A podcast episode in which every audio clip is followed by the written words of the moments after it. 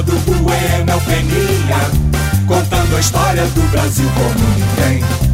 No podcast do canal Buenas Ideias, não vai cair no Enem. Tá, então vamos lá. Rápido e rasteiro, ou melhor, rápido e rasteira, que nem um golpe de capoeira. É assim, ali por 1903, 1904, deram uma navalhada, abriram a navalha o centro do Rio de Janeiro e no meio daquela cicatriz fizeram a Avenida Central. A avenida que anunciava o século XX para o Brasil, um bulevar de sonhos. E ali é, aproveitaram para dar também uma rabo de arraia no povo, né? Jogaram eles lá para cima no morro. E ali se inauguraram os prédios mais chiques da cidade. E exatamente onde hoje fica um prédio horroroso lá da Caixa Econômica Federal, ficava um lugar mágico chamado Concerto Avenida. O Concerto Avenida, antes chamado de Pavilhão Internacional, era um lugar das maravilhas da modernidade que tinha sido aberto pelo Pascoal Secreto. O Pascoal Secreto é o cara que trouxe o cinema para o Brasil. E ali no Concerto Avenida tinha cinema, tinha música, tinha luta livre, tinha vários espetáculos de variedades e tinha um ringue de patinação no gelo, é, patinar no gelo do Rio de Janeiro. Tinha circo de pulgas amestradas, circo de pulgas amestradas e tinha até um aquário com três lindas sereias capturadas pelo marinheiro John Kaku. Hã? É? Espetacular, né?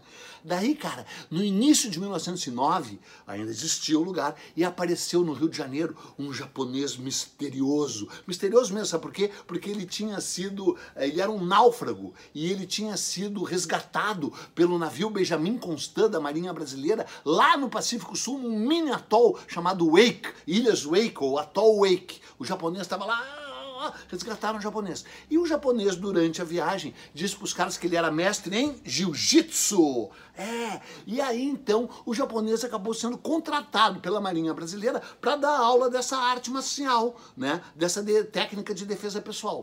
Mas daí todo mundo olhava aquele japonesinho desse tamanho assim, né? Dizia, ah, cara, esse japonês aí não é páreo pro siríaco. Quem é o siríaco?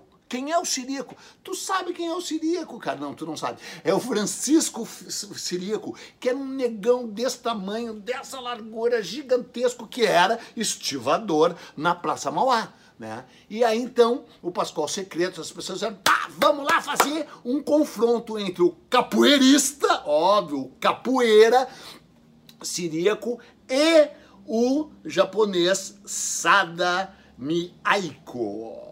Então, atenção, a nossa direita, a nossa direita, lutador de 36 quilos, 1,20m de altura, uma máquina letal de jiu-jitsu, Sada Miyaiko. Ah, ainda bem que é Sada, não é Sado, né?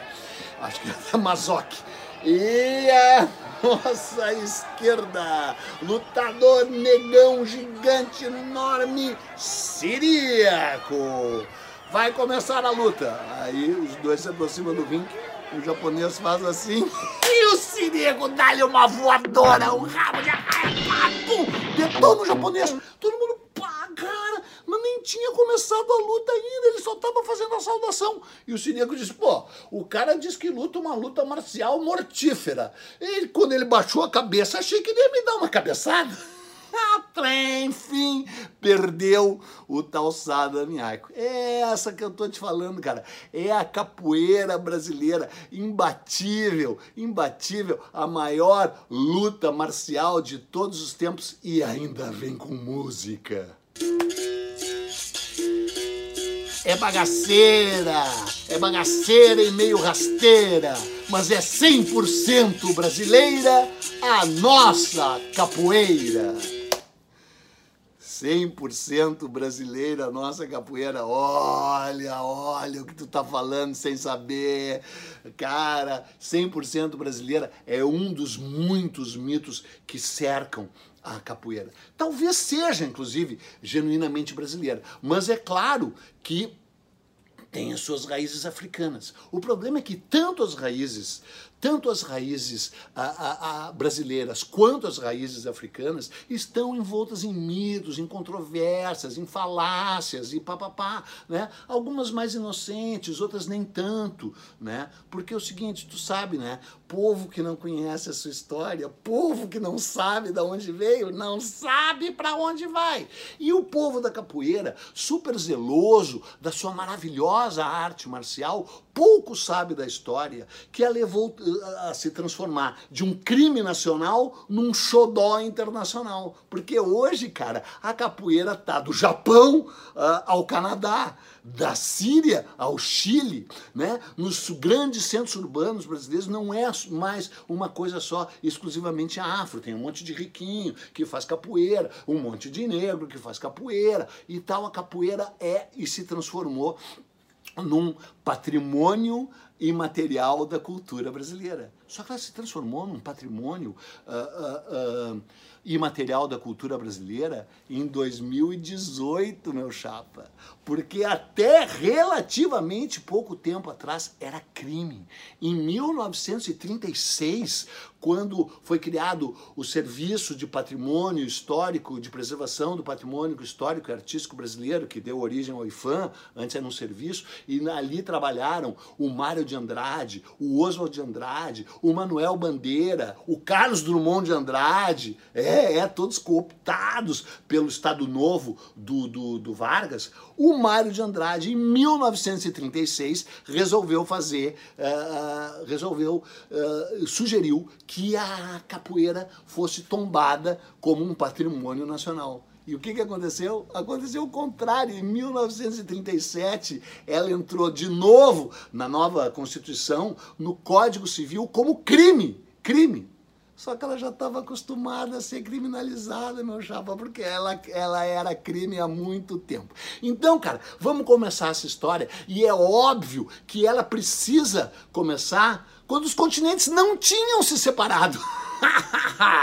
Te peguei. Os continentes estavam juntos, então qual é a diferença de dizer se ela nasceu em Angola ou se ela nasceu no Brasil? Bom, é o seguinte: quando a capoeira começou a ser resgatada, que foi nos anos 40, 1940, depois da, da, da, décima criminalização ali da, da Constituição de 1937 do Estado Novo, na virada dos anos 40, sujeitos luminosos, uh, estudiosos da cultura negra, como o Gilberto Freire, o Arthur Ramos, o Edson, uh, Carde, uh, o Edson Carneiro, todos esses caras começaram a escrever as origens da capoeira e resgatar o seu enorme valor artístico e cultural. É essa capoeira e são essas origens que a gente sabe.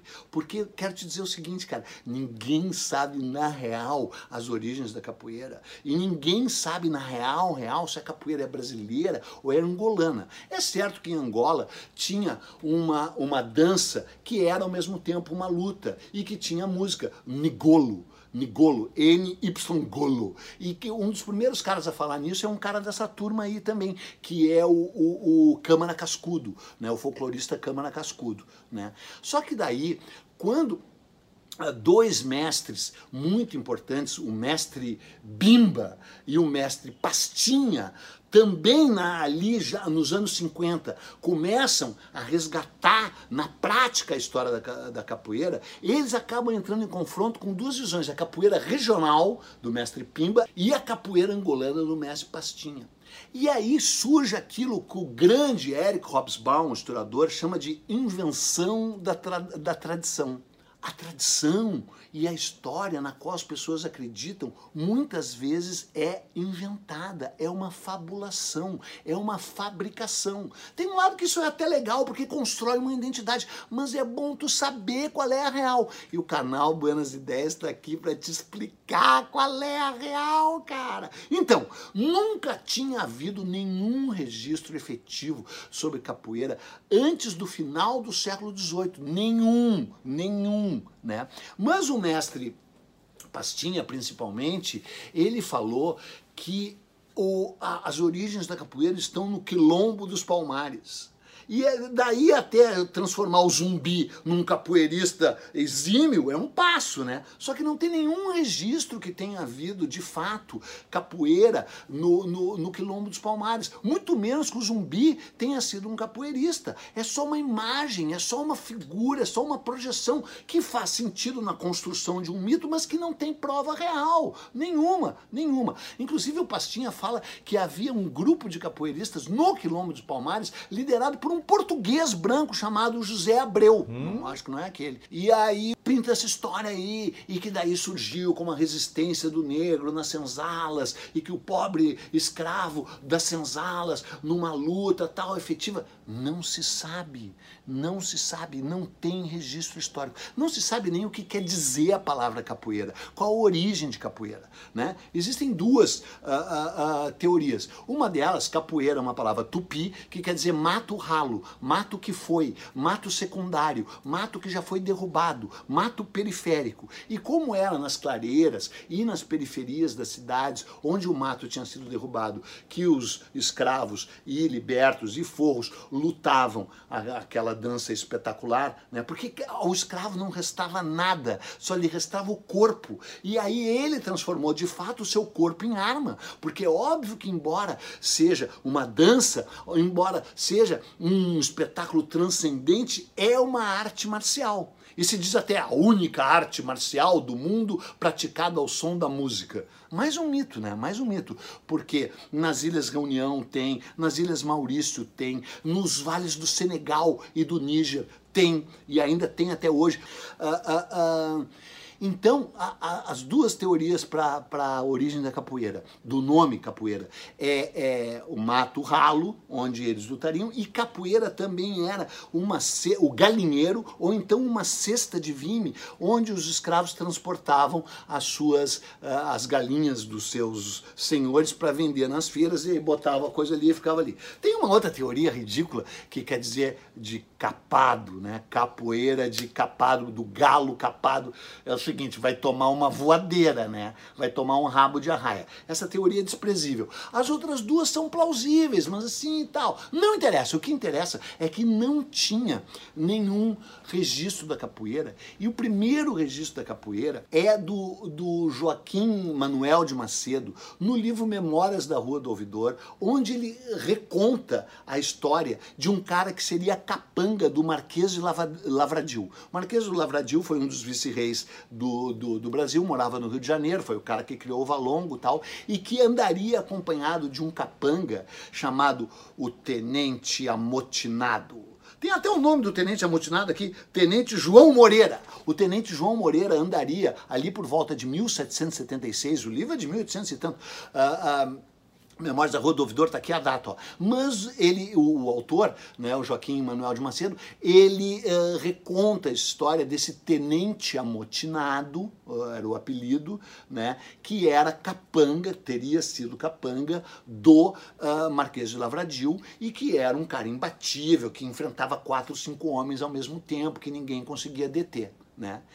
E verdade ou não, o fato é que é maravilhoso, porque esses capoeiras, cara, tiveram uma grande ligação com a capangagem. Eles eram capangas, eles eram capangas, porque nessa nossa visão um, mítica tal, do negro resistindo à escravidão contra o branco, treinando uma luta para daí ir para o quilombo, tudo bem, é legal. Só que além de não ter provas, como eu te falei, provavelmente não é verdade, porque muitos desses negros acabaram sendo cooptados pelos seus senhores ou por brancos para serem capangas. E a grande, longa tradição do início da, da, da, da, da capoeira é de capangas. Claro que vai haver uns heróis rebeldes ali, tá? Mas é basicamente capangas.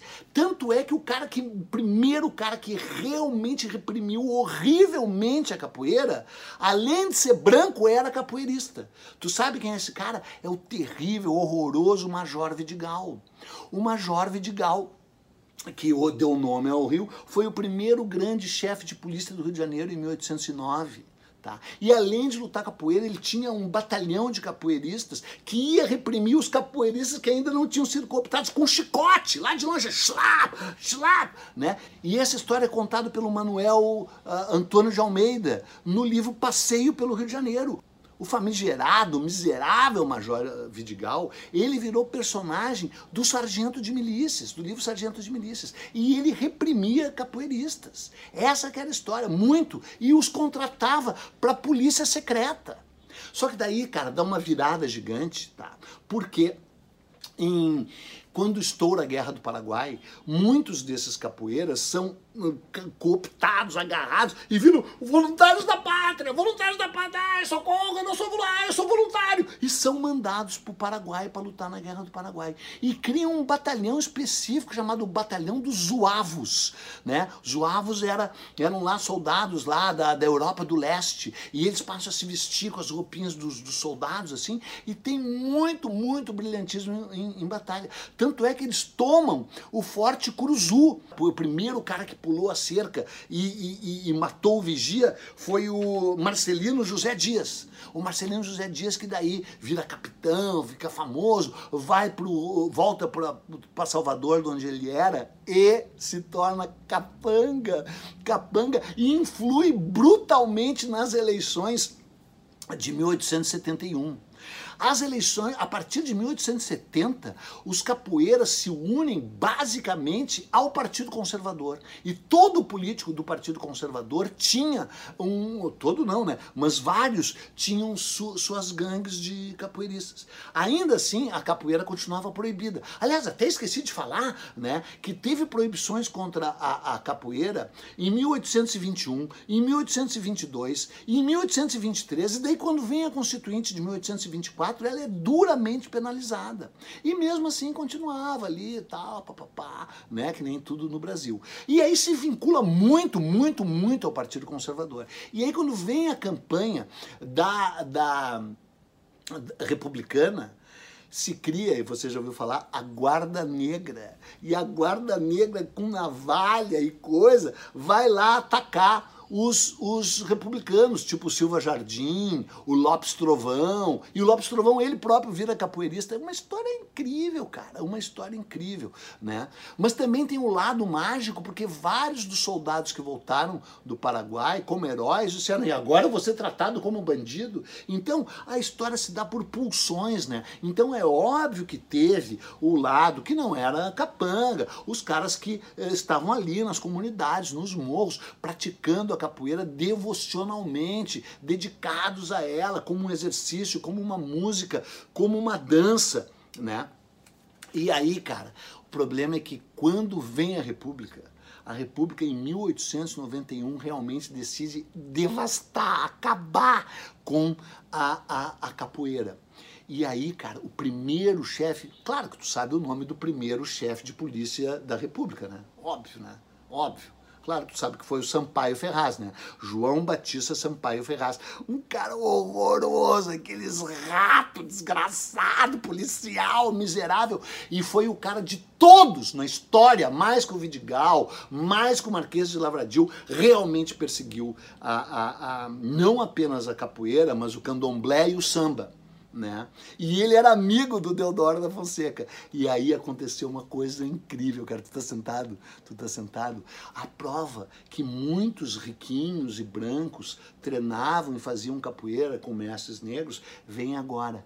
Porque o Sampaio Ferraz, decidido a banir, acabar com a capoeira no Rio de Janeiro, especialmente, ele vem e prende um cara que era filho do Barão de Matozinhos. E o Barão de Matozinhos era o dono do jornal O País. E o diretor de redação do jornal O País era o Quintino Bocaiúva. E o Quintino Bocaiúva tinha sido um prócer, tinha sido um jornalista golpista na sua essência máxima, que tinha ajudado muito a deflagrar o golpe um, militar de 1889. E ele já era ministro das Relações Exteriores do governo provisório do Deodoro, em 1890. E o Sampaio Ferraz vai lá e prende um monte de capoeirista dentre eles o, o esse Juca Reis, chamava José Arthur uh, uh, Reis, Juca Reis, filho do barão, dono do jornal. E aí o Quintino Bocaiúva intercede e diz: olha, se não liberarem o guri, eu me demito. E aí dá uma confusão ali para papai e o Deodoro faz o seguinte: não, não, não, manda ele pro exílio em Fernando de Noronha, porque é isso que, é ia te dizer. A maior parte dos capoeiristas que eram presos nessa época ali, de 1880, e de, especialmente depois da República, até 1892, eram enviados pro exílio em Fernando de Noronha. Até que tá bom. Não tá bom, não. É uma piada, porque era horrível. Era horrível a Fernando de Noronha, né? Só que daí o rico mandam para lá e de lá mandam ele para Portugal. E o Quintino Bocaiúva arrega e fica. Mas olha que história reveladora. E o Sampaio Ferraz era capoeirista, ele próprio. Depois vira deputado federal.